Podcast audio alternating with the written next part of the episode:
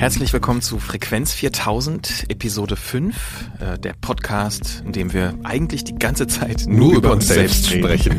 genau. Ja, wie ihr vielleicht schon gehört habt, sind wir heute nur zu zweit. Ja. Nikolaus Seemack. Hallo. Und äh, Christian Konradi. Ich muss mich immer ja, noch an den noch neuen Namen gewöhnen. Aber so ist das, wenn man heiratet. Neuer Name. Ja. Genau, wir wollen heute nicht äh, über meinen neuen Namen reden, sondern über äh, uns, wie gesagt. Wir haben uns so ein bisschen drei Themen mit ins Gepäck genommen dieser Sendung. Äh, wir wollen über unser neues Format sprechen, den Mixer nämlich. Vielleicht habt ihr auch schon reingehört. Ähm, wir werden die Autorin kennenlernen und äh, auch über die Produktion sprechen. Also wie das Ganze zustande kam und wie wir es umgesetzt haben. Dann wollen wir eine mittlerweile schon lang gehegte Debatte nochmal neu aufrollen, und ja. zwar die äh, Plattformisierungsdebatte. Wir haben nämlich ähm, mal jemanden gefragt, den es direkt betrifft, als jemand, der uns alle plattformisieren will. Und ja. zwar Spotify. Ja, haben wir ein kleines Gespräch geführt vor, vor einer Woche oder so, ne? Ja. Genau. Das äh, spielen wir euch vor und mhm. reden auch nochmal drüber. Und äh, zu guter Letzt wollen wir nochmal übers Geld reden. Ja. Ähm, wir hätten ja alle mehr Geld, gerne. Ja. Und wir versuchen mal unterschiedliche Wege aufzutun, die man so gehen kann als äh, ja, professioneller Podcaster, um Geld zu verdienen. Stichworte wären Sponsoring, Auftragsarbeiten und auch Crowd-Support. Aber wie schon gesagt, wollen wir erst über den Mixer sprechen. Also Mixer ist sozusagen unser Format für gemischte Hörstücke, sagen wir es mal ein bisschen hochgestochener. Also es laufen Einzelstücke von verschiedenen Autorinnen. Äh, wir wollen da eigentlich alles ausprobieren, was so, was den Leuten so einfällt, ne? mit einer Qualitätskontrolle, die wir natürlich haben, aber ja, Features, Reportagen, Dokumentationen, ja, vielleicht sogar mal fiktionale Sachen, also eigentlich alles Miniserien, ja, sagt Hendrik immer gern, Hendrik ist unser Serienfreak. Äh, genau, also das wollen wir alles mal so ein bisschen probieren und ähm, das erste Stück ist eben von Laura Salm-Reiferscheid, das ist eine freie Journalistin, die für uns das äh, Stück gemacht hat, äh, in Delhi, in der indischen, ist die indische Hauptstadt? Nee, ist sie nicht, doch, ne? Doch. Ist Delhi, ja, ich weiß nicht, ob es mhm. Mumbai oder Bombay nee, nee, ist, die, oder, ist die Hauptstadt. Alles klar, gut. ja, und äh, sie ist da ähm, äh, auf eine Müllhalde gegangen, äh, auf eine riesige, ist ein riesiger Müllberg und hat dort Kinderarbeiter, haben wir es glaube ich genannt, ähm, getroffen. Naja, wir können ja mal kurz reinhören. I mean, Hunde überall, wo man hinschaut, sind riesen Rudel von Hunden, die aber ganz friedlich sind, aber die Kinder haben Angst. Oh. Wow. Direkt über mir ganz tief ein Milan, ein Greifvogel. Hunderte Greifvögel kreisen über uns, spähen nach essbaren Abfällen, stechen vom Himmel herunter. Hunde, in Rudeln ein Dutzend oder mehr stark, patrouillieren die Ebene oder liegen zur Abkühlung auf frischem Müll. Kommen sie den Mädchen zu nahe, werfen diese mit Steinen oder Abfall nach ihnen. Schweine suhlen sich in schwarzen Dacken, Kühe kauen gemächlich vor sich hin. Sie kauen am Plastik und anderem Abfall.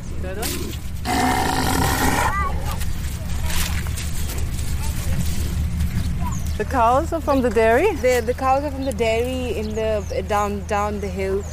And uh, the guy, they, they go back on their own, they come back in the morning. So they go back when they have to give milk. So people actually milk these cows. Kühe auf der Müllhalde. Also es ist schon ziemlich krass. Äh, ich habe auch heute ja. mal bei Google Maps geguckt, da kann man diese Müllhalde auch sehen. Habe ja. ich auch getwittert äh, für die Leute, die sich das auch nochmal angucken wollen.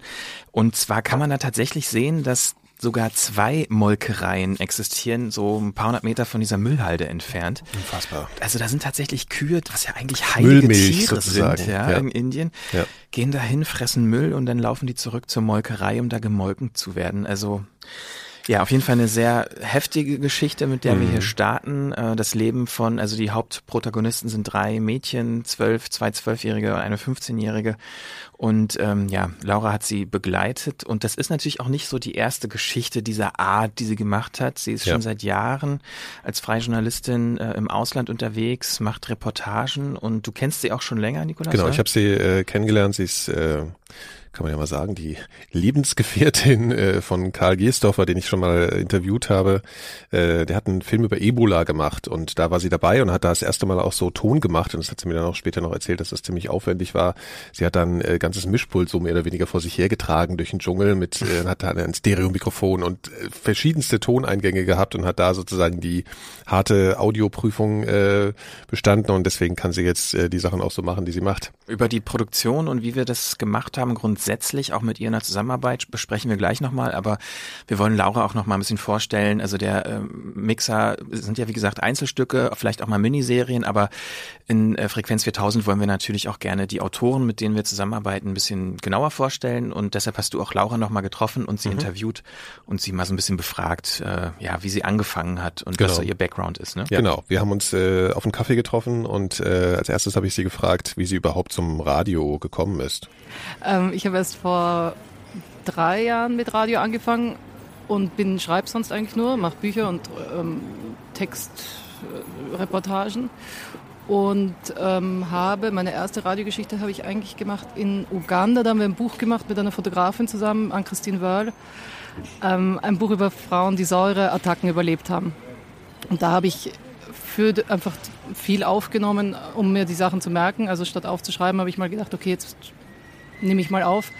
Und dann habe ich danach daraus was geschnitten und das der Deutschen Welle angeboten und die wollten das auch sofort haben und dann war das irgendwie, und ich habe einfach gemerkt, es macht mir so viel mehr Spaß als Schreiben.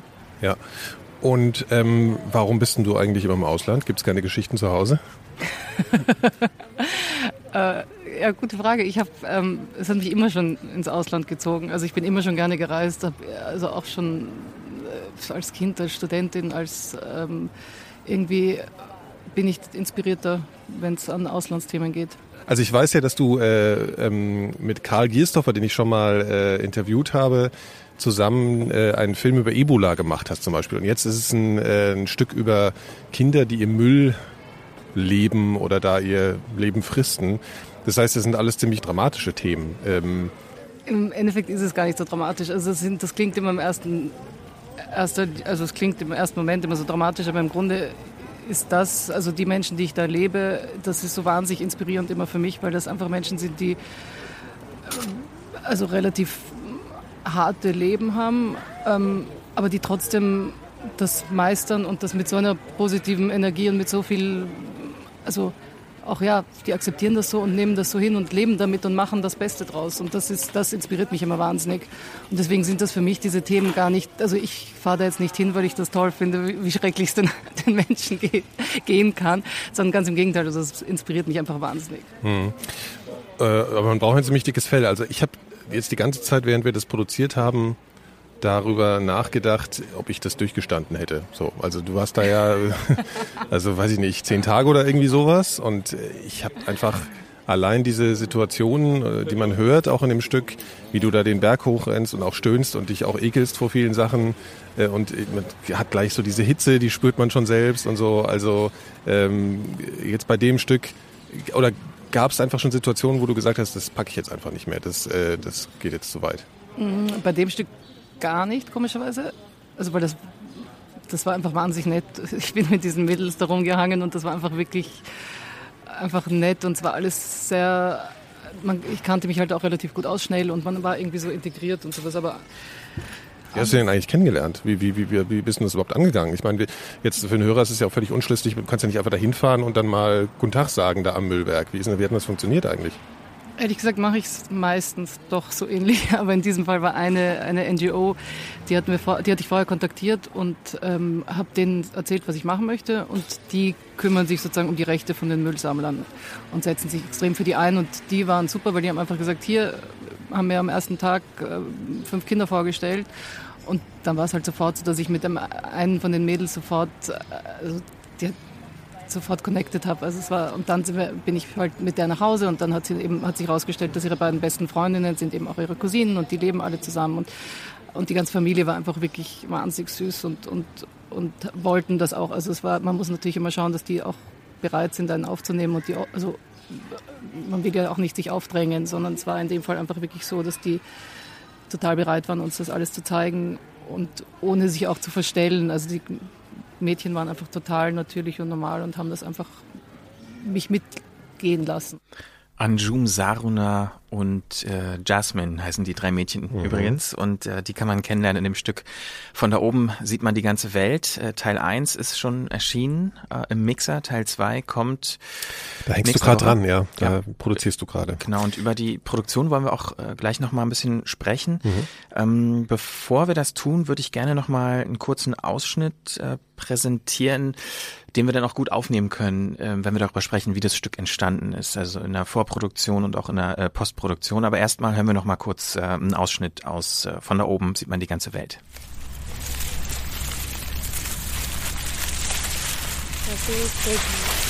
Während wir wieder einmal den Berg besteigen, erzählt Anjum enthusiastisch von all den Dingen, die hier abgeladen werden. Chicken, chocolate खाओगुमीज शोकोलादे ऐसे इतनी इतनी लंबी गाड़ियाँ आती हैं और इनों में गिरती हैं große Schachteln mit Keksen इतना बड़ा बिस्कुट का डब्बा सारी चीज गिरती हैं große Autos kommen um sie abzuladen वो गर्मियों में गिरती हैं रात के टाइम सारे भक्के आते हैं जितने colour All das fällt nachts im Sommer herab. Alle kommen angelaufen, um es sich zu holen. Was in den Geschichten der Mädchen wie biblisches Manna vom Himmel fällt, sind abgelaufene Produkte. Oft werden diese direkt von den Firmen lastwagenweise hier abgeliefert. Einmal sind ganz viele Haargummis abgeladen worden. Ein Lastwagen voll davon. Dots, Shampoo, Öle, alles Mögliche. Sogar Nagellack. Alle sind gekommen, um sich was rauszusuchen. Also man kann schon so ein bisschen gleich an dem Stück äh, A hören, man ist halt wirklich dabei, akustisch. Mhm. Und ähm, das hat natürlich auch mit dem ähm, Setup zu tun, mit dem Equipment, was Laura dabei hatte. Wir kriegen auch hin und wieder mal so Fragen von, von Hörern und auch von anderen Podcastmachern, Radiomachern. Ja, welches Equipment benutzt ihr denn? Ja. Vielleicht können wir das ja mal kurz äh, Ja, zuallererst muss ich aber dir nochmal ein großes Lob aussprechen. auch hier, weil ich glaube, also wir kommen darauf ja auch später nochmal, aber es ist eine Sache, dass man die richtigen Mikrofone und alles dabei hat, aber die andere Sache ist dann eben, was man später in dem in der Postproduktion so macht und das ist, hast du ja gemacht und ich finde, das hat extrem nochmal gewonnen. Aber da können wir gleich nochmal ja. drauf eingehen. Ich musste das jetzt noch schon mal loswerden, okay, weil ich immer, danke. wenn ich das höre, merke, äh, ja, was daraus entstanden ist und das finde ich äh, ganz toll. Ja, also äh, als allererstes mal zur Produktion. Ähm, naja, also ich glaube, schon ein Riesending ist, was ganz viele Leute einfach nicht auf dem Schirm haben und äh, die vielleicht so normal podcasten oder so, ist tatsächlich zur, zur Atmo-Erzeugung einfach mal ein Stereo-Mikrofon zu benutzen, weil Stereo ist irgendwie so ein alter Hut, denkt man, aber Stereo ist einfach immer noch der totale Wahnsinn, finde ich, wenn man es wirklich de facto selbst äh, einsetzt als ähm, in der Mikrofonierung. Äh, ist wahnsinnig überraschend. Man muss einfach mal nur mit einem Stereo-Mikrofon und dem Kopfhörer auf durch die Gegend laufen und äh, man nimmt die Welt schon ganz anders wahr. Ne? Also das ist ganz verrückt, wenn ich dann nach einer Weile die, die Kopfhörer absetze, wie sich das sofort äh, verändert, alles so das, das Hören. Und also das hat sie natürlich benutzt, also ein Stereo-Mikrofon. Wir wissen jetzt, glaube ich, gerade nicht welches, weißt du auch nicht genau. Nee, ne? haben wir jetzt auch nicht. Aber das ist auch relativ austauschbar. Also da ja. gibt's halt Variationen, aber das ist auf jeden Fall was, wenn man so gebaute Stücke macht und mit Atmosphäre arbeiten will, Stereo-Mikrofonierung ist eigentlich ein Muss. Auf jeden Fall sehe ich genauso, aber das hat natürlich auch seine Tücken. Also gerade wenn man Gespräche führt, wenn man jetzt mit einem Stereomikrofon nicht nur die Atmo aufnimmt, also das, das Geräusch, was so drumherum passiert, sondern auch noch Gespräche führt mit dem gleichen Mikrofon, wenn man sich bewegt und wenn man das Mikrofon zu sich richtet, um eine Frage zu stellen, dann das Mikrofon wieder dreht, um äh, den Protagonisten äh, die Antwort aufzunehmen, dann hat man unter Umständen starke Atmosprünge, die man vielleicht in der Situation bei der Aufnahme gar nicht mitdenkt, die dann aber im Schnitt und in der Postproduktion Situation ziemliche Probleme bereiten, weil man beim Hören sozusagen ständig von rechts nach links äh, mhm. springt. Also das kann auch durchaus kontraproduktiv sein, wenn man nicht bei der Aufnahme schon mitdenkt, dass man ja, ja äh, stereophon arbeitet. Also das sind auch ganz oft Dinge, an die, an die nicht gedacht wird. Äh, ich finde, Laura hat das sehr gut gemacht. Ich glaube, das lag auch daran, weil sie letztendlich ja zwei Mikrofone hatte. Also einmal so ein integriertes in ihren Aufnahmegerät was schon sehr gute eingebaute Stereomikrofone hat, wo auch so ein Windschutz mit drauf war, was auch ein absolutes Muss ist, ja. wenn man rausgeht, weil ja. Wind killt jede Aufnahme. Mhm. Das sind auch Frequenzbereiche, die da entstehen, die man nicht rausfiltern kann. Die kann man höchstens rausfiltern mit einem ja sogenannten Low-Pass-Filter, dass man irgendwie so tiefe Frequenzen rausnimmt, aber das sorgt auch dafür, dass die ganze Dynamik im Klang äh, verloren geht. Also wenn ihr rausgeht, besorgt euch auf jeden Fall einen Windschutz. Ja. Und ähm, ja. Tote Katze auch gern genannt. Ja, Dead ja. Cat, genau, Dead Kitten. Ja. Ähm, auf jeden Fall, wenn es geht, mehrspurig auch aufnehmen. Mhm. Also mein Lieblingssetup ist eigentlich gerade derzeit, dass ich selber ein Headset habe mit einem Mikrofon, was so direkt vor meinem Mund ist, was auch Mono sein kann, weil dann muss ich auch nicht mein Stereo-Mikrofon ständig drehen, zu mhm. mir drehen, wenn ich was sage und zum Protagonisten, wenn der antwortet, sondern ich kann das Stereo-Mikrofon die ganze Zeit auf den Protagonisten richten und auf die Atmosphäre und äh, wenn ich was sagen will, kann ich es halt einfach sagen, weil das Mikrofon, das Headset ist direkt äh, vor mir und beides natürlich irgendwie windgeschützt. Äh, so sieht man äh, Christian auch regelmäßig hier hier morgens im, im, im, im Radiobüro äh, auftauchen, äh, wenn er mit der U-Bahn gefahren ist. Ja, ich habe einfach mal mein, mein, mein Setup ausprobiert und kommt dann an wie so ein kleiner äh, Audio-Terminator hier rein. das stimmt. Das ist sehr beeindruckend, ja. Naja, so beeindruckend ist es jetzt auch nicht. Ähm, genau, es soll also, ja auch dezent sein, ne? Also das ist ja auch sowas, ich glaube, das, darauf muss man auch so ein bisschen achten, gerade wenn man mit ähm, Protagonisten arbeitet, die vielleicht nicht so gewöhnt sind, dass sie vor dem Mikro irgendwie mhm. agieren, dass das nicht so beeindruckende Konstrukte sind, mit denen man da auftaucht. Also deswegen, wenn du jetzt dein Mikrofon da so ein kleines Ding äh, da an deinem Hals hast oder so, das sind alles Sachen, die sind nicht so invasiv in der Situation. Das ist schon mhm. auch wichtig. Ne? Obwohl natürlich in der Situation, in der Laura war, wiederum kann ich mir vorstellen, dass es sogar ganz hilfreich war, mhm. so Equipment zu haben, weil äh, die Kinder ja super neugierig waren. Also wir Klar. haben auch eine Bildergalerie auf der Webseite, auch bei Facebook zu sehen. Da kann man auch äh, tatsächlich sehen, wie die Kinder so das Mikrofon halten und das Aufnahmegerät ganz mit großen Augen so begutachten. Also diese diese Neugier, die Kinder dann wiederum gegenüber solchen Dingen haben, das kann stimmt, natürlich ja. auch äh, ja. vorteilhaft sein. Ja. Genau. Ähm, vielleicht nochmal grundsätzlich, bevor Laura losgegangen ist, kam sie natürlich zu uns. Sie hat uns erzählt, was sie vorhat. Äh, wir haben ihr gesagt, was wir gerne hätten. Ich habe ihr auch explizit gesagt, versuch so viele Atmo-Aufnahmen wie möglich zu machen. Nimm dich am besten so häufig es geht selbst in der Situation ja. mit auf, weil man dann halt Reportageanteile hat, die man in der Produktion äh, schön einbauen kann. Das hat sie gemacht. Sie ist hingefahren, war da zehn Tage, kam zurück mit zig Gigabyte an Audiomaterial, was sie vorgeschnitten hat, also einen Rohschnitt gemacht hat, die O-Töne, die Atmos vorgeschnitten hat und auch schon arrangiert hat, das letztendlich in ein Skript gegossen hat, also die wichtigen Sachen schon transkribiert, was da passiert. Sie war ja auch mit einer Dolmetscherin unterwegs. Ähm, was auch noch eine ganz schöne Herausforderung war, können wir auch gleich nochmal kurz was zu sagen. Mhm und ähm, hat dann ihren Sprecheranteil auch in Textform gegossen, hat es in ein Manuskript gepackt. Das wiederum haben wir dann bekommen, beziehungsweise mhm. Henrik hat eigentlich die redaktionelle Arbeit hauptsächlich gemacht. Ähm, anhand dieses Manuskripts dann nochmal mit Laura natürlich gesprochen. Hier, vielleicht kann man diese Elemente vorschieben, vielleicht kann man das ein bisschen einfacher formulieren. Und ähm, als dann sozusagen eine Einigung, ein Kompromiss da war zwischen Autor und Redakteur, kam Laura dann hierher und genau. dann habt ihr auch die Aufnahmen gemacht. Genau. Und das ist natürlich auch immer so eine so eine Sache, also eine die Ansprechhaltung ist auch immer ein Thema bei uns, glaube ich, äh, generell auch unter uns in unseren Stücken und so. Ähm, wie gestaltet man das? Ne? Also ich würde jetzt sagen, dass das aktuelle Stück ähm, relativ von der, von da, also davon davon, wie, wie Laura spricht letzten Endes, doch relativ nah am Radio auch so ist. Ähm, und da wollen wir auch so ein bisschen experimentieren in nächster Zeit, dass wir uns da auch mal wieder ein bisschen wegbewegen und also da so einen Ton finden, der uns eigentlich für solche Stücke gut gefällt, auch für uns selbst. Das ist so ein Prozess. Ne? Also das ist ganz schön schwierig, auch für, für uns, die schon lange Audio in verschiedenen Ebenen machen, sich mal so vorzustellen, was ist denn die richtige Ansprechhaltung. Und ähm, ja, jetzt haben wir es natürlich relativ klassisch gemacht, aber ansonsten ist es, bricht das Stück ja auch viel mit vielen Regeln, die man, die man sonst vielleicht im Radio jetzt nicht so machen würde.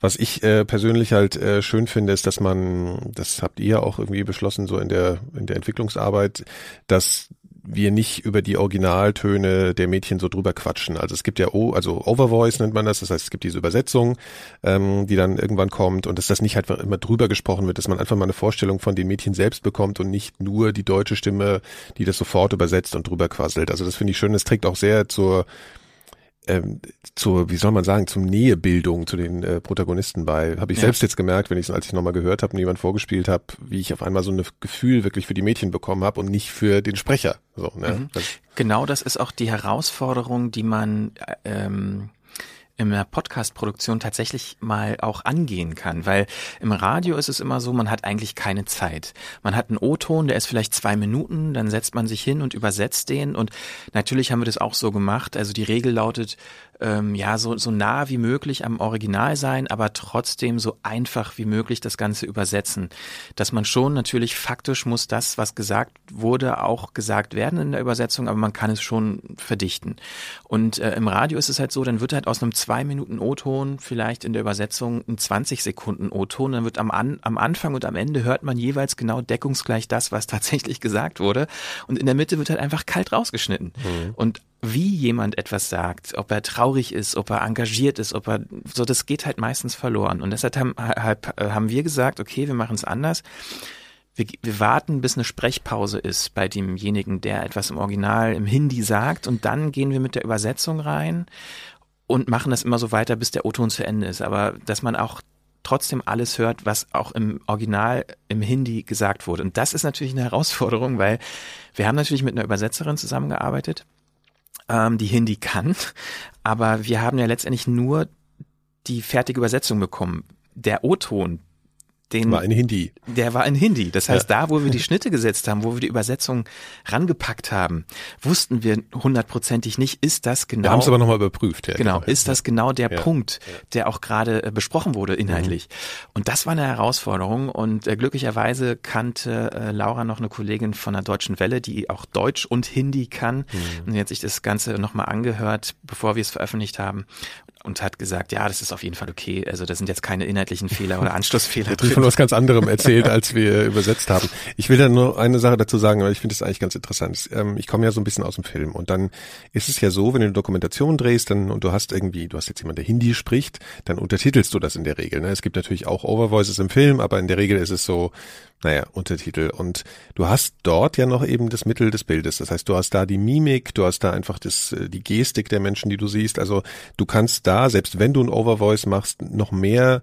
äh, vermitteln, in was für einem Zustand die Leute sind. Und das ist halt ähm, das, was völlig verloren geht, wenn man wenn man rausschneidet und einfach nur das Overvoice nimmt, nur die Übersetzung. Und ich glaube, für das Audio muss man sich da Lösungen überlegen, die, die halt eben diese, diesem, dieses fehlende Bild in dem Moment ersetzen. Und das geht eigentlich nur über das Timbre der Stimme oder über die, über die Aussprache, wie der Mensch spricht. Und ich finde, das wirkt wirklich genau in dem Stück total gut. Also ja. und das ist halt was, was was im Radio nicht stattfindet und das finde ich eigentlich oft einen großen Fehler. Ja und halt vor allen Dingen auch die Situation, in der der O-Ton ja, äh, passiert ist. Auch, genau. Und äh, das hat ist alleine schon Zeitgrund. Das ist halt einfach im Radio hat man diese Zeit nicht und im Podcast können wir uns die Zeit einfach nehmen. Und ein anderer großer Punkt, der für mich in der Produktion auch sehr relevant war, war der, dass ich eigentlich als Referenzmedium mir gesagt habe, okay, ich entscheide jetzt einfach, das Referenzmedium ist der Kopfhörer. Es ist nicht die Laptop-Box, es ist nicht das Autoradio, es ist nicht, äh, was weiß ich, normalerweise im Radio sagt man, man muss es so produzieren, dass es überall gut gehört werden kann. Und das sorgt in der Regel dafür, dass die Atmo immer sehr leise ist, die Sprechertexte, wo die reinen Fakten und Informationen übermittelt werden, sehr laut sind, die O-Töne sind leise und die Voice-Overs, also ne, das Übersetzte ist dann auch wieder sehr laut.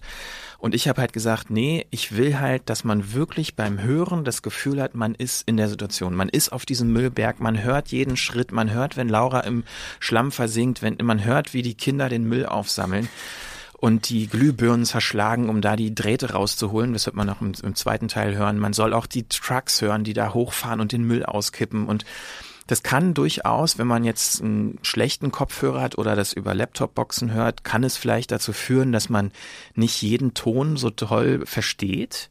Aber für mich war es wirklich wichtig, mal zu sagen, okay, Podcast hört man zum Großteil über Kopfhörer. Lasst uns mal probieren, dieses Ausspielmedium auch zu adressieren in der Produktion. Ja, und ich finde, das ist sehr gut gelungen. Also ich, wenn ich das über meine Kopfhörer höre, habe ich das Gefühl, ich bin da richtig mit drin.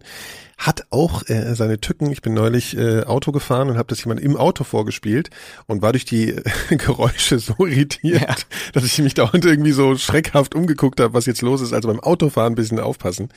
Die ganzen äh, Geräusche kommen äh, aus den Lautsprechern. Ja, ja auf jeden Fall ist das, das noch ein Punkt, an dem ich ja. auch in Zukunft weiter arbeiten will, diese akustische Immersion ja, letztendlich noch weiter äh, vorantreiben und da so ein bisschen auch die Grenzen ausloten. Und ähm, weil das kann man im Radio einfach nicht machen. Also da wird kein, kein Regisseur und kein Techniker wird da sozusagen sein Okay zu geben. Das habe ich oft schon gehabt, wenn ich äh, okay.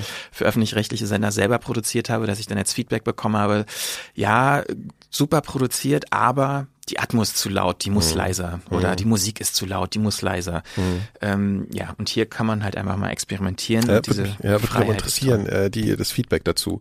Also ich habe zum Beispiel gemerkt, äh, du hast die, ähm, die Overvoices ja sehr eingebettet in das ganze Stück. Also die mhm. sind nicht so klatsch, draufgeklatscht, so laut im Präsenz, im Vordergrund. Das heißt, die sind, hört sich fast ein bisschen, als wären die Overvoice-Leute auch vor Ort sozusagen. Äh, habe ich, fand ich gewöhnungsbedürftig, aber wirkt auch viel besser. Also ja. fand ich dann. Äh, ja, das, ja, so ein gewisser Flow, der ja. halt dann da ist. Man soll halt nicht akustisch nicht rausgeworfen genau. werden aus der Situation. Das war mir halt schon auch wichtig. Das ist natürlich schwierig.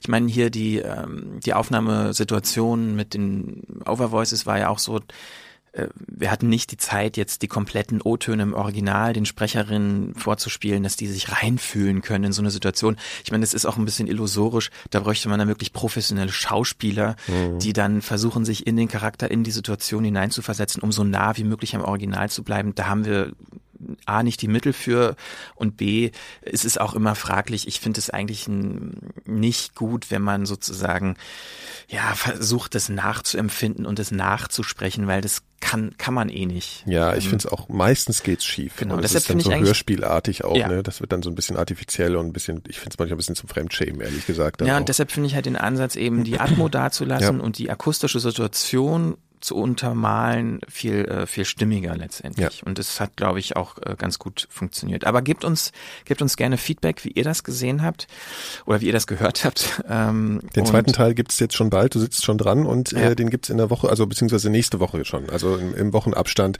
Und am nächsten Stück äh, was dann wieder eine ganz andere Geschichte ist da arbeiten wir auch schon dran können wir das nächste Mal mal drüber erzählen genau ja, da sprechen wir das nächste Mal drüber. Ja. und ähm, ja apropos Feedback und Austausch das ist uns äh, nicht nur aus Hörersicht von euch äh, wichtig, sondern auch auf einer professionellen Ebene. Ähm, wir waren in letzter Zeit eigentlich in, bei vielen Events und äh, ja, so komischen Start-up-Meetings, wo mhm. wir 4000 Hertz vorgestellt haben und das, was wir machen und wie unser Businessmodell funktioniert. Und auf so einer Ebene ist uns Feedback natürlich auch ähm, wichtig. Und ein Event, bei dem wir in letzter Zeit schon zweimal waren, ähm, finden wir eigentlich ganz, ganz interessant. Da werden wir auch weiter hingehen. Und zwar ein ähm, von der Bitkom veranstaltetes Event. Also Bitkom ist ja der Bundesverband Informationswirtschaft, Telekommunikation und neue Medien, also so eine Art Branchenverband der Informations- und ja Medienindustrie, Netzkram. Und ähm, die haben einen Arbeitskreis, der heißt New Audio Entertainment. Und da waren wir jetzt schon zweimal und da sind diverse Startups und ähm, ja Macher und Firmenchefs von ach, Streamingdiensten, mhm. von App-Entwicklern, von auch großen äh, Unternehmen aus der Entertainment- und Autoindustrie und sowas. Man sitzt so im Kreis, genau, und wir. Und man sitzt so im Kreis und unterhält sich ein bisschen, tauscht sich eben aus und äh, das ist so ein, Info, wie sagt man, informeller, informelles Treffen, kann man das so sagen? Ja, ja. so Hintergrundgespräch. Genau. Man tauscht sich aus über Erfahrungen und spricht über neue Entwicklungen und äh, gibt sich gegenseitig Feedback eigentlich in dem, was man so tut. Genau, und es gibt was zu essen, das ist auch immer gut, da gehe ich immer gerne mit. wir kriegen ja sonst nichts hier. Ja, genau, das ist äh, bisschen tragisch. Äh, genau, und da haben wir auch jemand getroffen, und zwar Marcel Grobe von Spotify. Wir sind ja, unsere Inhalte kann man ja auf Spotify auch hören schon seit einiger Zeit. da gab es ja viel ähm, Diskussion darüber, inwiefern das was ist, was äh, dem Podcast weiterhilft oder nicht. Ähm, genau, und erstmal haben wir und auch Spotify haben das natürlich mitbekommen, diese große Diskussion und Marcel hat dazu ein paar Fragen beantwortet. Du hast mit ihm gesprochen. Mhm. Genau, der ist übrigens Head of Communications. Immer yeah, dieser Jobtitel. Wir brauchen, ey, wir brauchen auch sowas. Ja, wir brauchen auch sowas. Head of Communications ich bin von Head Spotify of, Deutschland. Ja, brummendes Mikrofon oder so. ja, ja. Ähm, also wir wollten natürlich, es äh, gab ja relativ viel Kritik aus der Podcast-Szene Spotify gegenüber äh, und auch im Zuge des Starts von hier ähm, Fest und Flauschig heißt es ja, ja. jetzt mit ja. Äh, Jan Böhmermann und Olli Schulz, dieser Podcast, der abgeworben wurde, hieß es immer von den öffentlich-rechtlichen. Und also es gab halt eben einerseits diese Kritik der ja wie soll man sagen, Übernahme dieses öffentlich-rechtlichen Inhalts und gleichzeitig aber auch eine technologische Kritik aus so einer Podcast-Ecke. Hier, was ihr macht bei Spotify, das ist ja gar kein Podcast. Es gab eigentlich hauptsächlich Kritik gab's, ne? Genau. Das ist schon sehr erstaunlich. Und äh, diese Kritik haben wir Marcel, ja, beziehungsweise ich wollte von ihm wissen, wie er oder wie Spotify denn diese Kritik aufgenommen hat. Und ähm, das war meine erste Frage in dem Interview und das hören wir jetzt. Naja, ähm, vielleicht ein bisschen zur Historie, ähm, zu dem Thema Jan Böhmermann, Olli Schulz kommt, kommt zu Spotify. Ähm, Jan hatte das, glaube ich, auch in einem der äh, Facebook-Posts von ihm schon erklärt. Ähm, es war weniger, dass wir ähm, zu irgendjemand gegangen sind und gesagt, okay, komm zu uns, sondern es war eher so äh, andersrum. Also beide ähm, sind zu uns gekommen und gefragt, okay, können wir was machen? Dass es sehr viel Presse gab, dass es sehr viel äh, äh, Medienecho dazu gab und dass eine Diskussion angestoßen wird hier, wo es um Podcast geht, wo es um, um den Begriff Podcast geht, um den Kontext auch, wie er konsumiert wird, ist natürlich ähm, schön, weil sehr viele Seiten natürlich hier irgendwie äh, zur Sprache kommen, die vielleicht vorher oder mit der Öffentlichkeit auch nicht diskutiert worden wären. Und also es beginnt bei dem Thema, ist Podcast der richtige Begriff? Ähm, wenn wir es aus einem vielleicht inhaltlich journalistischen Ansatz sehen, glauben wir, dass wir da nicht so falsch sind. Ähm, wenn man aus einer technischen Historie kommt äh, und es um den Begriff geht, wie er sozusagen als technisches per Definition zu sehen ist, sind wir vielleicht falsch. Schöne Diskussion, können wir gerne weiterführen. Wir haben vor zwei Sendungen, glaube ich, auch über Spotify gesprochen und auch ähm, über, die, über den Begriff Podcast, beziehungsweise bei euch hieß es ja am Anfang Audioshow und es gab Audioshows und Videoshows und das habt ihr dann geändert in Podcasts. Wir fanden eigentlich in der Diskussion, sind wir dazu gekommen, dass wir den Begriff Audioshow eigentlich unglaublich toll finden, weil es eben genau nicht diesen Stempel Podcast hat, sondern es geht halt gar nicht um einen technischen Begriff, es geht einfach nur um Audio im Netz, fertig aus. Das fanden wir toll. Mhm. Jetzt habt ihr aber irgendwie umgeschwenkt auf Podcast. Wie kam, wie kam das intern zustande, sich ähm, ja doch auch in der App umzuentscheiden? Auch da, wie so häufig bei Spotify, ähm, ist mehr oder weniger äh, war die Community dafür verantwortlich. Wir haben verschiedene A-B-Tests gemacht und haben mit Begriffen dann im Produkt ähm, gespielt, sage ich mal. Und es war so simpel das auch klingen mag, äh, ganz einfach, dass die Leute unter Podcast gesucht haben, um Audio-Content zu finden, der gesprochen wurde. Und ähm, aufgrund von diesen Daten haben wir dann weiter getestet, die Zielgruppen größer gemacht und speziell in Deutschland haben wir halt auch gesehen, dass man eher nach Podcast gesucht hat, um halt ähm, ähm, eure Inhalte oder von Deutschlandfunk oder ähnliches halt zu finden. Und äh, deswegen haben wir gesagt, okay, wir müssen hier wahrscheinlich das Produkt ein bisschen anpassen, lokalisieren, um natürlich diesem Nutzungsverhalten auch entgegenzukommen. Warum sollen wir hier einen Begriff brechen oder versuchen aufzuzwingen den Nutzer, der am Ende gerade beim Search-Verhalten gar nicht stattfindet. Und zwar ist halt wichtig, dass die Inhalte gefunden werden, um sie überhaupt erstmal konsumieren zu können. Und das ist die einfache Begründung eigentlich. Ähm, du hast vorhin schon erwähnt, dass ihr seid ja natürlich äh, eigentlich ursprünglich reine Musik-App gewesen. Jetzt geht es schon seit einer ganzen Weile auch Video- und ähm, Wort-Audio-Inhalte. Ähm, wie stark ist dieser Fokus auf diese Medien, die jetzt nicht reine Musikinhalte sind für Spotify? Und wo ist da auch so ein bisschen eure Vision? Wo wollt ihr damit hin?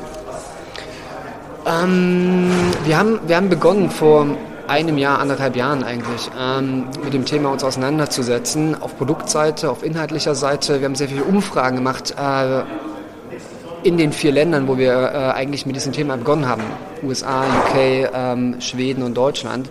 Und haben halt gesehen, okay, es gibt schon so einen Appetit von Nutzern, ähm, ähm, diese Inhalte auf Spotify zu konsumieren, da sie häufiger die App verlassen haben, um diese Inhalte zu konsumieren. Und das war für uns natürlich ein Ideensansatz zu sagen, okay, wie können wir das hier machen? Ähm, das zweite Thema, was halt wichtig war, äh, ist, wie gut Hörbücher und Hörspiele gerade in Deutschland auf Spotify konsumiert werden. Das ist ähm, schwierig, einem Schweden oder einem britischen oder amerikanischen Kollegen erstmal zu erklären bei Spotify, wo es dieses Phänomen Audiobooks in der Form ja überhaupt nicht gibt und was für wichtige Themen dann zu uns kommen. Suche, Metadaten, Auswertung und so weiter. Also ganz spannende Themen, die natürlich jetzt nicht auch bei Spotify entwickelt haben. So, da kommen wir so ein bisschen her. Wir haben gesehen, dass Wortbeiträge halt sehr große Rolle spielen, speziell in Deutschland am Markt und haben dann versucht natürlich das irgendwie umzusetzen. Äh, wo die Reise hingeht, schwierige Frage. Ne? Also wir sind hier momentan halt ähm, sehr viel am ähm, Ausprobieren. Wir sind froh, dass wir jetzt einen exklusiven ähm, Podcast haben können hier in Deutschland, der so in der Form einmalig ist in allen Ländern, wo wir mittlerweile also Podcasts anbieten bei Spotify. Ähm, werden lernen, werden sehen, was wir machen müssen, äh, um das Produkt auch zu allen Nutzern, die sich dafür interessieren, es erstmal anzubieten. Das machen wir gerade sehr intensiv. Und ob es dann noch weitere Themen geben wird an Exklusivitäten oder äh, wie wir das Produkt weiter integrieren, kann man aktuell noch nicht sagen. Auch da werden wir wieder lernen dann. Ihr seid ja kein Verzeichnis wie iTunes, wo jeder sein, seine Inhalte sozusagen anmelden kann, die dann über ein Netzwerk vertrieben werden oder über ein Verzeichnis angeboten werden.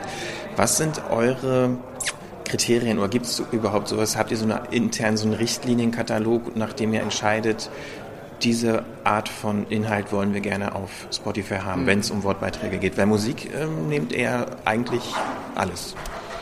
Alles, was legal ist, genau. Ähm, nee, wir machen momentan, ähm, ähm, haben wir Manager in, in den Ländern sitzen, die sich dafür ähm, interessieren, die ausgebildet sind, die sagen können, okay, was ist... Äh, was sind Podcasts, die vielleicht in iTunes-Charts weit oben waren? Was sind vielleicht auch äh, bekannte äh, Gesichter oder, oder Namen in der Podcast-Szene, mit denen wir zusammenarbeiten sollen, weil sie natürlich irgendwie ähm, ähm, hohes Engagement erzeugen. Und das ist eigentlich der wichtigste Parameter. Wir unterscheiden hier gar nicht so großartig. Äh, ähm, wo der Content herkommt, sondern wir wollen das Engagement erhöhen in der App. Das heißt, wir wollen die Verweildauer erhöhen in der App und dafür brauchen wir halt Inhalte, die dann halt auch dazu führen, dass die Leute äh, länger in unserer App bleiben. Und äh, wir sehen halt momentan und lernen halt auch sehr viel über die Daten, die wir halt mit den Partnern teilen, welche Formate funktionieren und welche nicht. Und äh, sehen natürlich, dass irgendwie ähm, etwas wie Lochis, Filmfabrik, ähm, Comedy im Videobereich sehr gut funktioniert. Äh, dort eher kurze Formate äh, ähm, abgefragt werden als jetzt längere Formate. Das zeigt uns natürlich auch, dass wir in Zukunft kein Netflix oder ähm, Hulu oder Amazon Prime werden wollen mit langen Formaten, sondern es bleibt bei kurzen Inhalten. Wie die dann ähm, journalistisch aufgebaut werden oder von den Klangfarben her, das arbeiten wir dann zusammen mit den, mit den, mit den Creators quasi. Im Podcast-Bereich sind wir noch sehr früh, weil es halt so lokale Unterschiede Unterschiede gibt. Wir haben jetzt von vier Märkten hoch auf äh, über 22 Märkte erweitert, um natürlich auch in anderen Märkten zu lernen, wie ist der Bedarf hier bei Podcasts. In Deutschland sehen wir, dass Wissenssendungen sehr gut ankommen, dass eure Formate ankommen, fest und flauschig natürlich eine Bank ist. Ähm, und ähm, warum soll man da nicht auch irgendwie zusammen mit den Partnern dann weiterarbeiten und vielleicht aus den Daten und was wir lernen, dann auch irgendwie eigene Formate entwickeln, die dann vielleicht angepasst werden auf den Spotify-Hörer, weil das bei der Medienkonsum oder Podcastkonsum in der jeweiligen App dann halt so und so ist. Ähm, und das ist eher da, wo wir, glaube ich, hinwollen. Wir bekommen halt sehr viel ähm, Feedback von Hörern, die auch gleichzeitig Produzenten sind. Und da ist ein ganz großes Mysterium eigentlich. Wie kommt man denn bei euch rein und äh, können die Leute sozusagen aktiv in Kontakt treten? Kommt ihr auf die zu? Also das ist, glaube ich, so eine Frage, die uns einfach ganz viele Leute stellen. Und vielleicht kannst du dazu ja irgendwann was sagen, also was für euch da möglich ist momentan. Ja, genau. Also wir sind grundsätzlich halt ähm, jetzt aus deutscher Perspektive gesprochen absolut gesprächsbereit. Ähm, das heißt, wir haben hier eine Person, ähm, Olli Schulz bzw. Jan Böhmermann nennen ihn fälschlicherweise den Serben. Sein Name ist Daniel. Ähm, und der sitzt in Berlin und kümmert sich genau darum. Ähm, das heißt, ihn kann man per E-Mail erreichen, beziehungsweise ich kann euch ja nochmal äh, vielleicht für einen Tweet oder so einen Kontakt äh, geben. Das ist mehr oder weniger eine Alias-E-Mail, an die man sich wenden kann. Und äh, man unterhält sich mit ihm, stellt die Ideen vor, äh, es wird abgestimmt, welche Formate für uns eventuell interessant wären. Dann wird eigentlich äh, getestet, beziehungsweise äh, eine technische Integration besprochen und dann wird wahrscheinlich ein Licensing-Prozess stattfinden und der ist immer wieder individuell und wenn der erfolgreich läuft und für alle Seiten irgendwie äh, grünes Licht da ist, dann findet man den Inhalt dann relativ schnell auch bei uns. Vielleicht zum Abschluss so eine grundsätzliche Frage.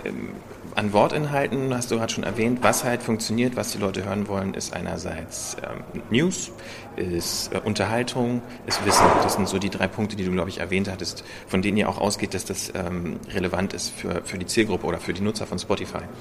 Das sind natürlich auch Kernelemente von heutigen Radiosendern, ähm, dann noch verbunden mit Musik natürlich. Ihr habt den Vorteil, natürlich das alles individualisiert auf, das, auf den Geschmack des Hörers anzupassen, was ein Radiosender in der Form noch nicht hat, wahrscheinlich auch nie haben wird, äh, weil es halt der Architektur eines Massenmediums widerspricht. Wie sehr seid ihr euch bewusst, ein Konkurrent zu sein zu dem jahrzehntelang gewachsenen Medium Radio? Also wir sehen es momentan ähm, nicht so sehr als Konkurrenz des Radios, äh, wenn es äh, um die inhaltlichen Seiten geht. Ne? Also wir haben ja auch heute gerade ähm, eine TNS-Studie äh, ähm, verfügbar gemacht, wo man halt sieht, das ist eine Online-Befragung ähm, in Deutschland, über 6000 Probanden, wo man halt sieht, wie komplementär die Nutzung eigentlich ist zwischen Radio und Spotify. Wir sehen, dass Radio am Morgen stark ist, bis in den Mittag hinein und deutlich mehr Hörverhalten oder Hörkonsum ähm, ähm, bei der Befragung vorgezeigt hat, als Spotify. Spotify wird äh, ähm, eher am Nachmittag, am Abend genutzt, wenn man in die Mobiltelefone reingeht.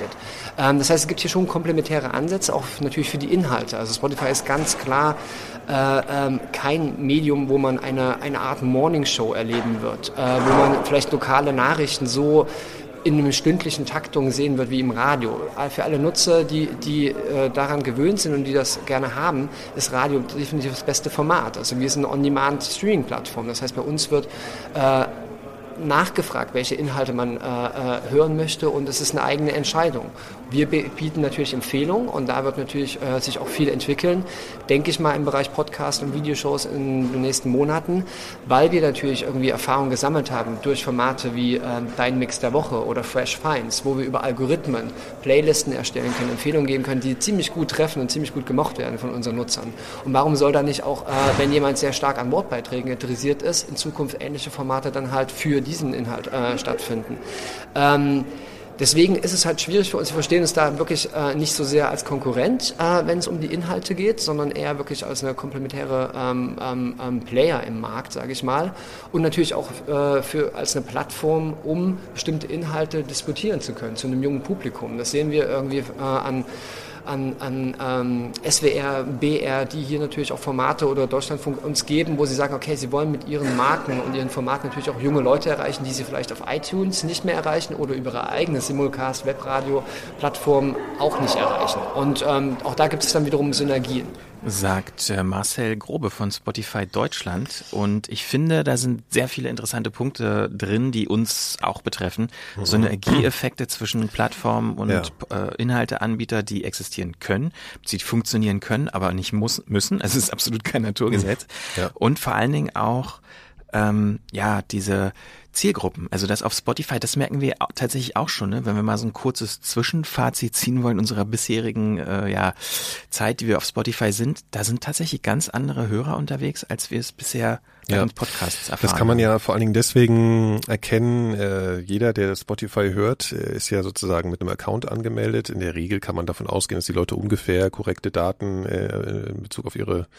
naja, persönliche Daten angeben beim Anmeldungsprozess. Es geht ja auch per Facebook zum Beispiel. Genau, genau. Ja. Da sieht man ja zumindest schon mal das Geschlecht, äh, wahrscheinlich auch in den meisten Fällen das richtige Alter und so. Das heißt, man kriegt auf jeden Fall solche Daten.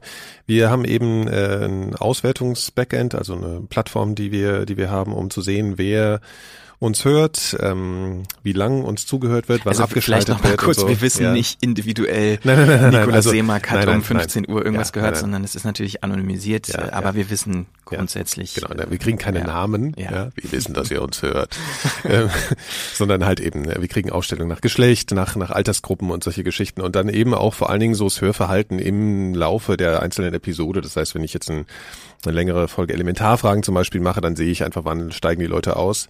Äh, natürlich nur ganz am Ende.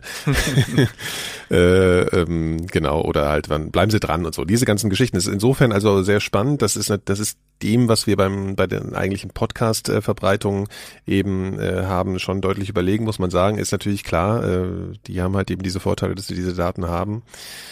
Genau, und das ist schon mal ein, ein, eine Sache, weshalb uns das einfach überhaupt sehr viel hilft, weil wir einfach sehr viel Informationen bekommen darüber. Gleichzeitig kann man natürlich auch sicherlich sagen, dass die Leute, die Spotify benutzen, die Hörerschaft sich schon wahrscheinlich auch unterscheidet äh, zu denen, die uns über Podcast hören. Ja. Das also ist auf jeden Fall sagen. sehr viel weiblicher, das können wir glaube ich sagen. Wahrscheinlich. Ja. Also ja, okay, das, das Ding ist ja. natürlich, dass wir, wir wissen, wie viele Leute so ungefähr unsere Podcasts herunterladen, also ne, so klassisch per RSS-Feed über iTunes und Podcast-Apps aber wir wissen natürlich nicht, äh, was das für Leute sind. Wo die, mhm. na, wo die herkommen ungefähr, kann man auch noch sagen. Hauptsächlich natürlich aus Deutschland oder aus dem deutschsprachigen europäischen Raum. Und an zweiter Stelle, glaube ich, sogar schon USA. Da ne, fand ich auch immer interessant. Ja. Aber wir haben ja auch ein englischsprachiges äh, Format. Aber ähm, mehr, viel mehr wissen wir eigentlich nicht. Und die Daten, die man bei Spotify bekommt als Publisher, ist, die sind natürlich viel genauer. Wie Nikolas schon gesagt hat, man sieht, ähm, man sieht die Abbruchraten, wo durchschnittlich der Hörer oder die Hörer in, im, ne, im Durchschnitt gesehen aussteigen oder wann sie auf, äh, auf Stopp drücken, wie lang durchgehört wird, wie lang am Stück gehört wird. Also was sind natürlich unglaublich interessante Informationen für uns.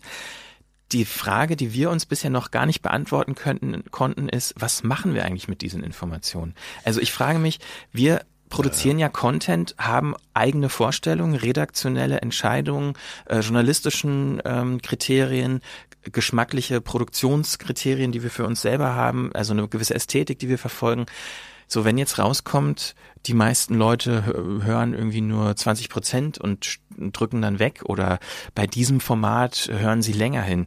Wird das dazu führen, dass wir quasi den Leuten ähm, die Formate so bauen, dass sie sie eher hören oder nicht? Das finde ich eigentlich ja. eine sehr interessante Frage, die wir bisher noch nicht beantworten können. Die könnten, naja, ich, ich würde da mal so Meinung zu äußern sozusagen. Also ich glaube, das, was wir mit äh, 4000 Hertz ja schon generell auch so vorhaben, war ja, ist ja auch, also sagen wir mal, wir haben angefangen und hatten ein Bedürfnis nach Selbst Selbstverwirklichung, kann ja. man so ein bisschen so sagen. Ne? Auf jeden Fall. So.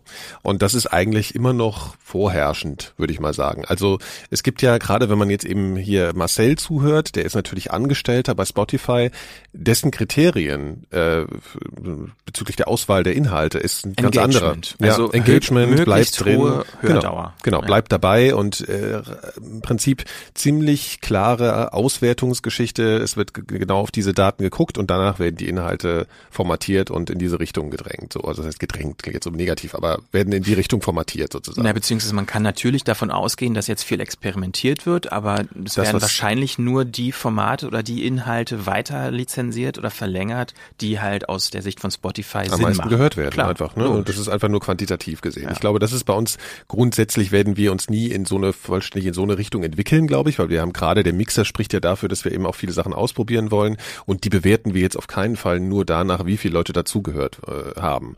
Natürlich sind wir auch ein äh, wirtschaftliches Unternehmen jetzt mittlerweile. Es fühlt sich immer noch ein bisschen komisch an, aber es ist nun mal so. Und ähm, da spielen solche Sachen schon eine Rolle. Insofern, ich merke, das ist, äh, das ist eher subtil bei mir so eine Rolle anfängt zu spielen. Je mehr ich diese Daten sehe, ähm, zum Beispiel kann man ja sagen, also grundsätzlich, wir machen ja beide auch schon eine ganze Weile Podcast, hatten wir so vom Feedback her gesehen immer den Eindruck, dass es halt, du hast es schon angesprochen, einen sehr ähm, deutlichen Überschuss an Männer, äh, Männern gibt in der Hörerschaft. So. Ja. Also das heißt, das Feedback, was ich von Frauen bekommen habe im, im Laufe der Zeit, ist sehr gering, also quantitativ sehr niedrig. Jetzt ist es aber gleichzeitig so, du hast gemeint, es unterscheidet sich ähm, bei Spotify und Podcast-Hörern. Ich glaube trotzdem, wir kriegen auf einmal auch sehr viel mehr Feedback von Frauen. Mhm. Das ist auch schon bevor wir bei Spotify so, ja. äh, waren so gewesen. Und man kann ja mal eine kleine, eine Kleinigkeit verraten. Hendrix Format nur ein Versuch ist der Renner bei Frauen. Ja, also äh, laut Spotify. Laut, nee, aber auch schon vorher. Also ich ja, finde, okay, das, das, das Feedback war auch extrem Twitter. viel äh, weiblich so. Ja. Da könnte man jetzt allerlei Klischee, äh, Klischees draus stricken, müssen wir ja nicht unbedingt tun. Aber solche Sachen über eine längere Zeit zu beobachten, ist, glaube ich, insofern schon spannend. Man muss sich ja nicht sklavisch nach solchen Sachen richten, aber man kriegt ähm, trotzdem Gefühle zu. Also man kriegt einfach intuitive äh, Gefühle, man lernt schon einen gewissen Einblick äh, und, und es hilft vor allen Dingen auch in der internen Diskussion, glaube ich, irgendwann. Also ich glaube, mhm. dass wir wir sind ja zu dritt und wir beschäftigen uns die ganze Zeit mit diesen, ähm, also inhaltlich sind wir zu dritt, arbeiten wir hier zu dritt als Redaktion und wir beschäftigen uns sozusagen die ganze Zeit hier in unserem kleinen Kreis damit, äh, was was kann man machen und so weiter und so fort und man verliert schon oft den den den Blick dafür, den Menschen von außen darauf haben. Also sieht man bei ganz vielen Elementen, bei der Webseite, bei den Inhalten, bei ganz viel.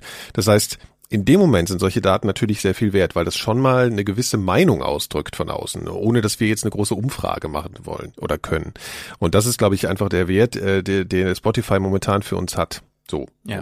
Also ich glaube, wo man ein bisschen drauf aufpassen muss, ist ähm, und dessen müssen wir uns, glaube ich, auch bewusst sein. Du hast gerade gesagt, es hat so eine gewisse subtile Ebene bei dir. Na klar, man weiß jetzt ungefähr, was das für Leute sind, die uns da hören, wie weit die hören, wie relevant oder interessant für die Hörer tatsächlich unsere Inhalte sind. Das war ja bisher immer so ein bisschen ins, ins Dunkle äh, senden, wie beim Radio eigentlich. Da hat man ja bis auf diese komischen Umfragen, die einmal im Jahr gemacht werden und dann hochgerechnet werden, auch nicht wirklich Informationen darüber, wer da hört und wie er hört und so weiter.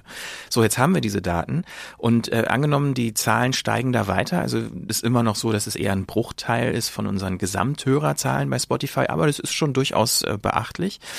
Äh, wenn man das zum Beispiel übertragen würde auf sowas wie YouTube, da gibt's ja diese Statistiken von Anfang an, ne? Die ganzen YouTube-Stars, auch die Millionen von Abrufe haben, nicht, dass wir die hätten, aber ähm, oh, die schauen zumindest, wenn man die wenigen Male, die die Leute darüber äh, sprechen, ist halt tatsächlich so, dass da sehr, sehr genau drauf geschaut mhm. wird. Was habe ich in diesem Augenblick gesagt, als die Leute abgeschaltet haben? Ja. So, ne? Also ich glaube, diesen, diesen Effekt, den gibt's natürlich und ich finde, den müssen wir im Hinterkopf haben, dass zu viele Daten und Pseudo-Erkenntnisse über eine komplette Hörerschaft. Das ist ja auch wichtig zu wissen, es ist nur ein Durchschnitt. Mhm. Und ähm, natürlich gibt es vielleicht irgendwann mal die Möglichkeit, so einen Regler zu machen, dass man sagt, okay, zeig mir jetzt die Hörgewohnheiten nur von 20-jährigen Frauen aus Berlin. So, das wird wahrscheinlich irgendwann gehen, ab einer gewissen äh, statistischen äh, Grundgesamtheit, die man da hat. Aber ähm, ja, also ich glaube, wir dürfen da nicht zu viel drauf. Nein, ich meine, die Falle, in die du da langfristig läufst, ist ja genau das, dass es jetzt überall nur noch gleich, gleich klingendes Dudelfunkradio gibt. Ne? Ja. Also man passt sich immer mehr dem an, wo möglichst wenig Abschaltimpulse äh, entstehen. Und das, aber ich glaube, ich sehe uns da auch nicht. Ja, da sehe ich uns so, ne? überhaupt nicht. Ja, ich ja. wollte nur sagen, es ist auf jeden Fall ein, ein Element, was jetzt in die Podcast-Produktion hineinkommt, was vorher nicht da war. Was das Radio schon seit Jahrzehnten hat. Das, der Unterschied ist halt nur, dass das Radio immer nur eine Annahme eines Hörers hat und eine, eine gewisse Theorie verfolgt, wie der die Zielgruppe wohl aussieht. Jetzt ist es erstmalig so, dass man wirklich ein sehr detailliertes Bild seiner Hörerschaft hat. Ja, das darf man aber wiederum auch, glaube ich, nicht überbewerten und sich dessen eben auch nicht zum Sklave machen. Und dann müssen haben wir jetzt müssen wir glaube ich auch aufpassen, weil du hast jetzt gerade gesagt, im Podcast-Bereich haben wir das jetzt. Nee, im Podcast-Bereich haben wir es ja eben gerade nicht. Also wenn wir jetzt hier sozusagen in die Diskussion einsteigen, das hatte Marcel ja eben auch schon angesprochen. Also ich meine mit Podcast-Bereich ja, ja. jetzt Audio Ich weiß, Audio im Netz, genau. Ja. Ich wollte das jetzt nur als äh, Aufhänger nehmen, um äh, sozusagen Moderationsbrücke, ja, wie ah. wir Profis sagen, oder ihr Profis. Ähm, genau, das, äh, das, das ist ja sozusagen, das war ja lange Diskussion. Ne? Ist das, was Spotify da macht, sind es Podcasts oder ist es Audioshows? Wir haben ja schon in der letzten Folge erzählt oder in einer der letzten, dass ähm, wir das ganz spannend fanden, dass sie das erst Shows genannt haben und äh, eben Audio- und Videoshows. Das heißt, du hast so eine gleichförmige Kategorie. Jetzt sind da Podcasts und dann hast du aber noch Videoshows. So, also es ist so ein bisschen, hm, ja, es ist nicht so ganz einheitlich. Wir fanden es sehr spannend, weil das wäre erstens mal wäre man dieser ganzen Diskussion eigentlich aus dem Weg gegangen. Also Audio darf ja schon jeder machen. Ja, da hätte man jetzt schlecht als Podcaster sagen können, das ist äh, irgendwie böse, äh, wenn sie da Audio machen. Das kann man ja schlecht kritisieren eigentlich. Ähm, aber jetzt kann man, dadurch, dass sie Pod, das Podcast nennen, sind natürlich einerseits die Leute, die eben technisch sich auf diesen äh, Begriff beziehen und auch kulturell äh, äh, als als als äh, Medienformat äh, sich darauf beziehen, sind natürlich ein bisschen äh, ja irritiert. Und ähm, ja, ich meine, dazu hat er gesagt, die Diskussion findet er spannend. äh, spannend ich, ist mit ich Sicherheit. Mich, ob das ein bisschen, ob das eigentlich ironisch gemeint war. Ähm, das habe ja, ich auch nicht so nicht so weiß in Erinnerung. Ich, auch nicht. ich, glaube, ich glaube, das ist halt natürlich auch, also das muss man natürlich auch immer wissen. Man diese Leute oder du bist angestellt bei einer Firma, naja, also äh, das ist halt eine, eine professionelle Meinung, die er da vertritt im Sinne von Spotify. Die natürlich, nehmen das natürlich das wahr. Job. Was ich aber auch spannend finde überhaupt, ist, dass sie es so sehr wahrgenommen haben, weil das ja. ist ja immer noch diese Diskussion auf die in dieser Podcast Landschaft in Deutschland ist ja immer noch ein kleiner Bereich von Leute und da, da äh, merkt man zumindest und das ist auch den Eindruck, der Eindruck, den ich von Spotify generell habe, dass sie sehr aufmerksam zuhören und das ist äh, für uns persönlich oder für uns als Firma mh, generell einer Partnerschaft mit Spotify spannend, dass wir uns eben als Partner fühlen, weil wir extrem im Austausch sind. Also wir, wir sind äh, sehr viel im, im Gespräch ähm, mit Spotify, um persönliche Ansprechpartner. Und das ist einfach äh, sehr angenehm. Ähm, da gibt's nämlich auch andere Beispiele, die wir in letzter Zeit so kennengelernt haben, ja. die das ähm, nicht so schön machen und genau. Ja, vielleicht nochmal ganz kurz. Also ja. es wurde ja im Interview schon angesprochen, äh, die E-Mail-Adresse von Daniel beziehungsweise dem Department, dem man dem das Serben. schreiben kann, dem ja. Serben. Der Serbe aus. Ähm, äh, also Marcel hat uns die E-Mail-Adresse gegeben und wir können sie hiermit verlautbaren. Also falls ihr Podcaster seid und auch gerne auf Spotify sein wollt, könnt ihr euch da melden. Genau, weil da wurden sehr viele Fragen gestellt und es hieß immer, Spotify ist irgendwie nicht zu kriegen. Daniel ist auch ein, einer unserer Ansprechpartner. Ähm, die E-Mail-Adresse ist eine Alias-Adresse und die lautet deal-partner-outreach at spotify.com. Oh, das ist aber eine komplizierte E-Mail. Ja, die können wir ja auch mal in die Show Notes ja, schreiben. Okay. Ne? Also, ja, beziehungsweise twittern oder so. Genau. genau. Also da könnt ihr, äh, könnt ihr einfach mit Daniel ansprechen dann könnt ihr ins Gespräch kommen. Er hat ja dazu noch gesagt, da gibt's eine Lizenzierung, also das klingt alles so kompliziert. Ähm, letzten Endes geht's darum, Spotify macht schon mit jedem Inhalteanbieter ein eigenes, eine eigene Vereinbarung sozusagen und ähm, unter welchen Bedingungen das bei ihnen laufen kann.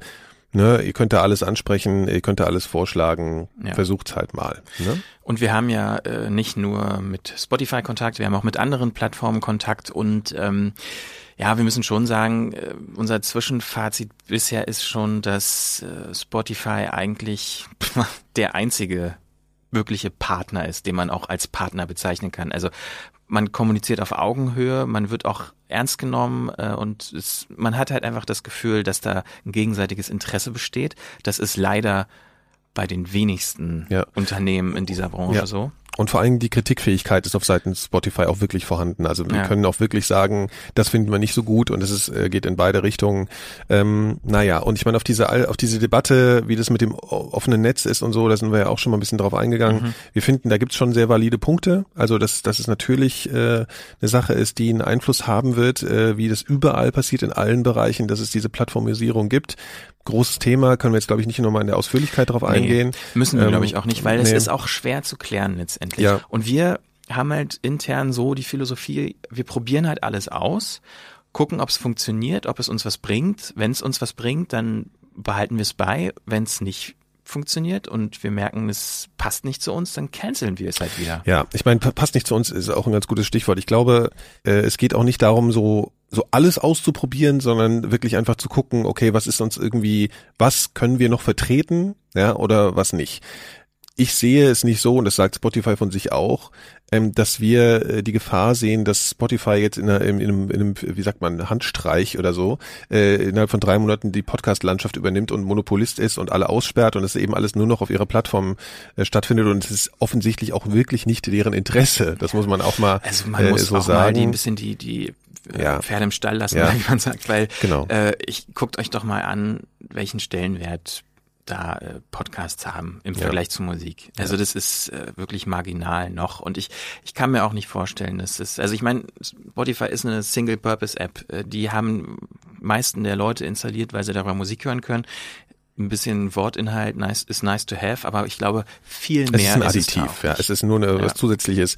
Schwieriger wird's, äh, wenn zum Beispiel Apple sowas einführen würde oder eine Plattformisierung da einfangen würde mit, ja, wir hosten das nur noch selbst und so, was wir bei Google Play schon haben und darüber, also wir, wir, wir diskutieren es auch intern sehr. Ne? Wir haben ja Google Play gibt's jetzt in Deutschland noch nicht in der Form mit Podcasts, ähm, aber da sind wir jetzt in den USA schon drauf. Aber das wäre zum Beispiel so ein Thema, wo man schon mal diskutieren könnte, wenn das ja jetzt hier breit startet, wenn die da jetzt einen großen Einfluss kriegen durch dieses Konzept, ähm, kann man mal diskutieren. Die haben zwar auch viele faire ähm, Bedingungen so drin, aber eben sie machen dieses eigene Hosting und so.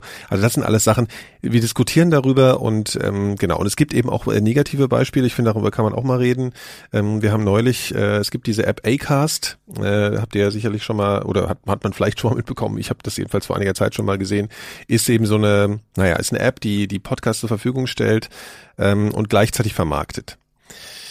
Äh, genau, und da liegt der Hund so ein bisschen begraben. Wir sind nämlich neulich äh, auf deren Webseite gestoßen und haben gesehen, dass wir da vertreten sind, ohne dass wir das da selbst eingereicht haben. Die haben diese Feeds halt sich irgendwo geschnappt und da einfach hingelegt.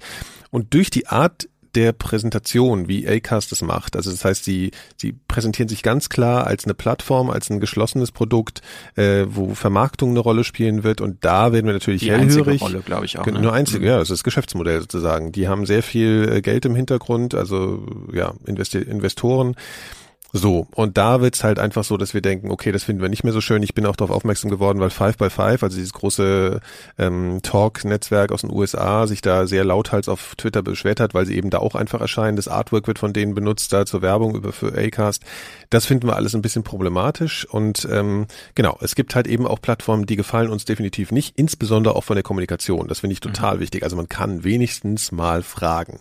Weil Acast ist kein äh, Verzeichnis. Ne? Also es ist kein nicht eine Webseite wie podcast.de, die einfach sagen, okay, wir bilden mal so die die Podcast-Landschaft ein bisschen ab und und geben so ein paar redaktionelle Empfehlungen, aber wir verdienen damit jetzt nicht akut mit diesen Inhalten direkt Geld. Ja, äh, das finde ich irgendwie. Also, da gibt's halt so stilistische Fragen, finde ich vor allen Dingen auch. Ne? Und äh, bei sowas sind wir dann halt einfach nicht so erfreut. Ja, also ich glaube, das ist einfach alles eine letztendlich ähm, logische Entwicklung, einfach aufgrund des Hypes äh, in den USA. Ja. Da ist einfach Jeder sehr viel ja. Geld gerade im Umlauf, was Podcasts angeht.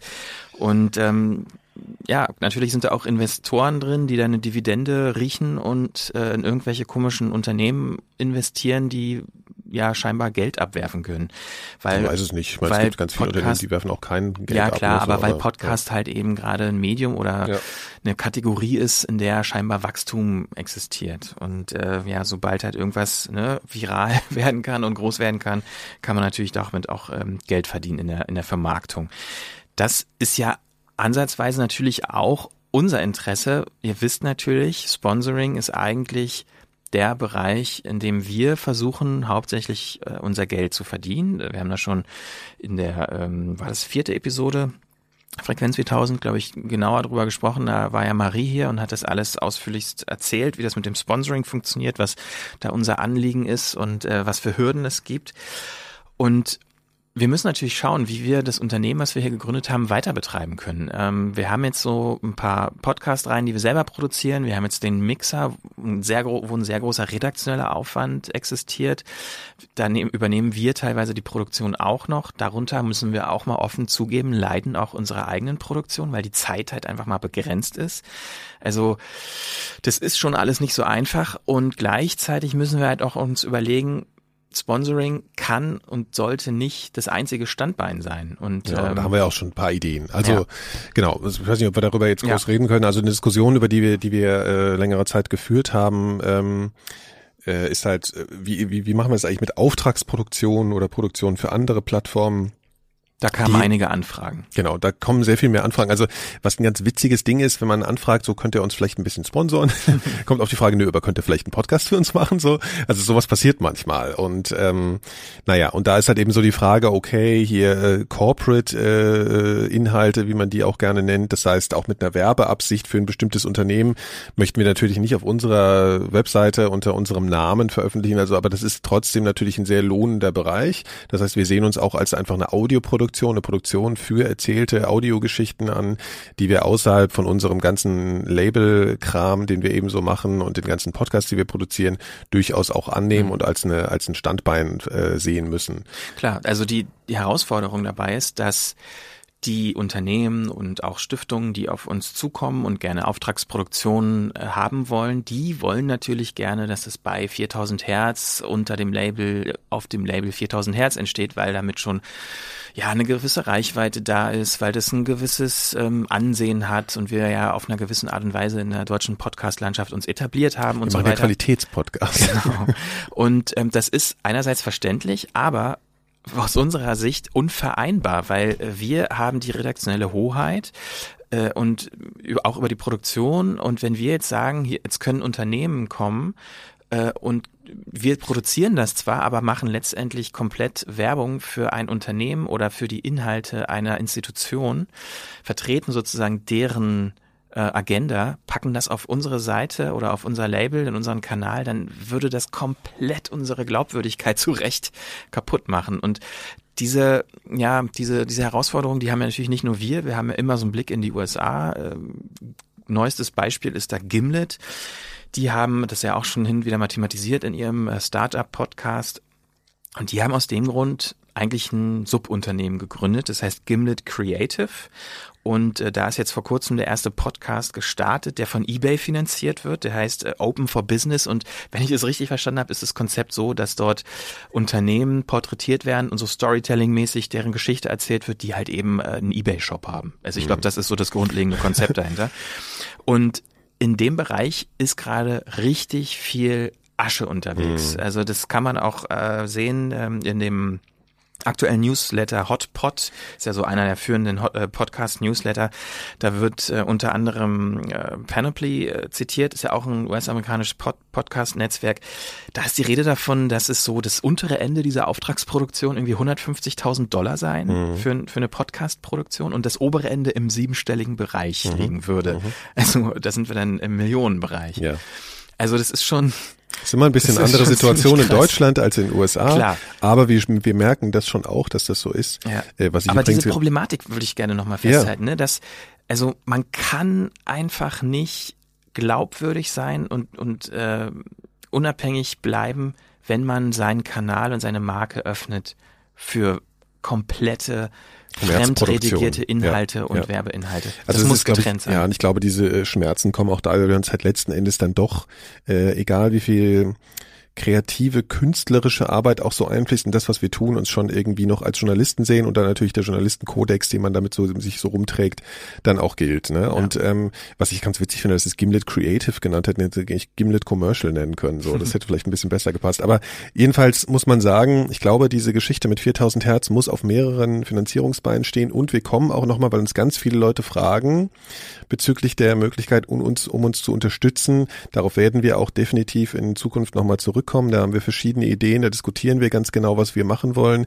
Machen jetzt nicht einfach Schnellschuss irgendwas, machen dann Flatterbutton auf die Seite und sagen, komm, hier, gib mal Geld, sondern wir überlegen uns da mal genau, wie wir das machen können, ähm, weil das durchaus, das ist ja auch bei den äh, amerikanischen Netzwerken, äh, gibt es da ja Optionen und darüber denkt man natürlich schon auch nach, weil wir einfach eine, naja, eben auf mehreren Säulen stehen. Ja. Und wir wollen halt auch eine Nähe zu den Hörern herstellen und das geht über diese Art und Weise eben auch.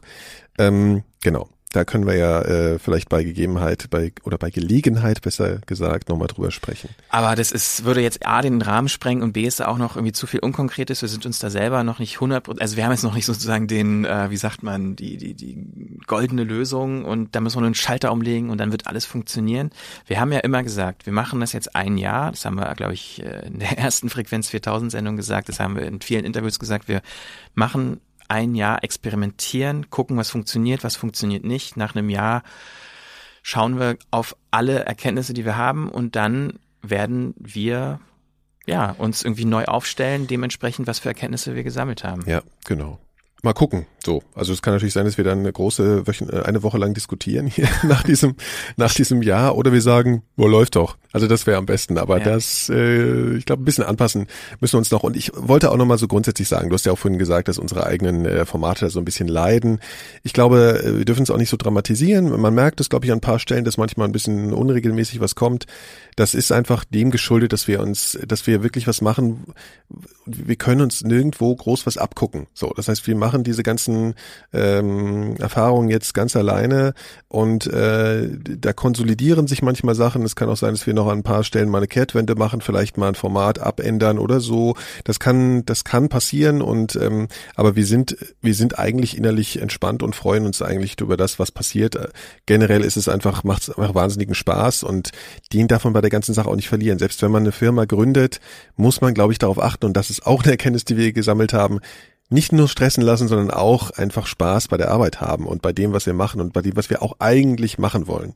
Und sich nicht ablenken lassen durch ganz viele äh, Leute, die einem gute Ratschläge geben wollen, wie man Startup zu führen hat oder welchen Stimmen man folgen muss und wie man sich aufstellen muss und Marketing machen muss und so. Uns geht es darum, dass wir irgendwie schöne Stücke machen wollen. Und das ist das, was man nicht vergessen darf. Ich finde, das ist ein Amen. sehr schönes Schlusswort, Nikolas. das ist schön. Das ja, ich glaube, damit äh, beenden wir die Sendung. Sofort. Okay. Okay. Oder? Das freut mich. Ja. Vielen Dank fürs Zuhören und bis zum nächsten Mal. Bis bald. Ciao. Ciao.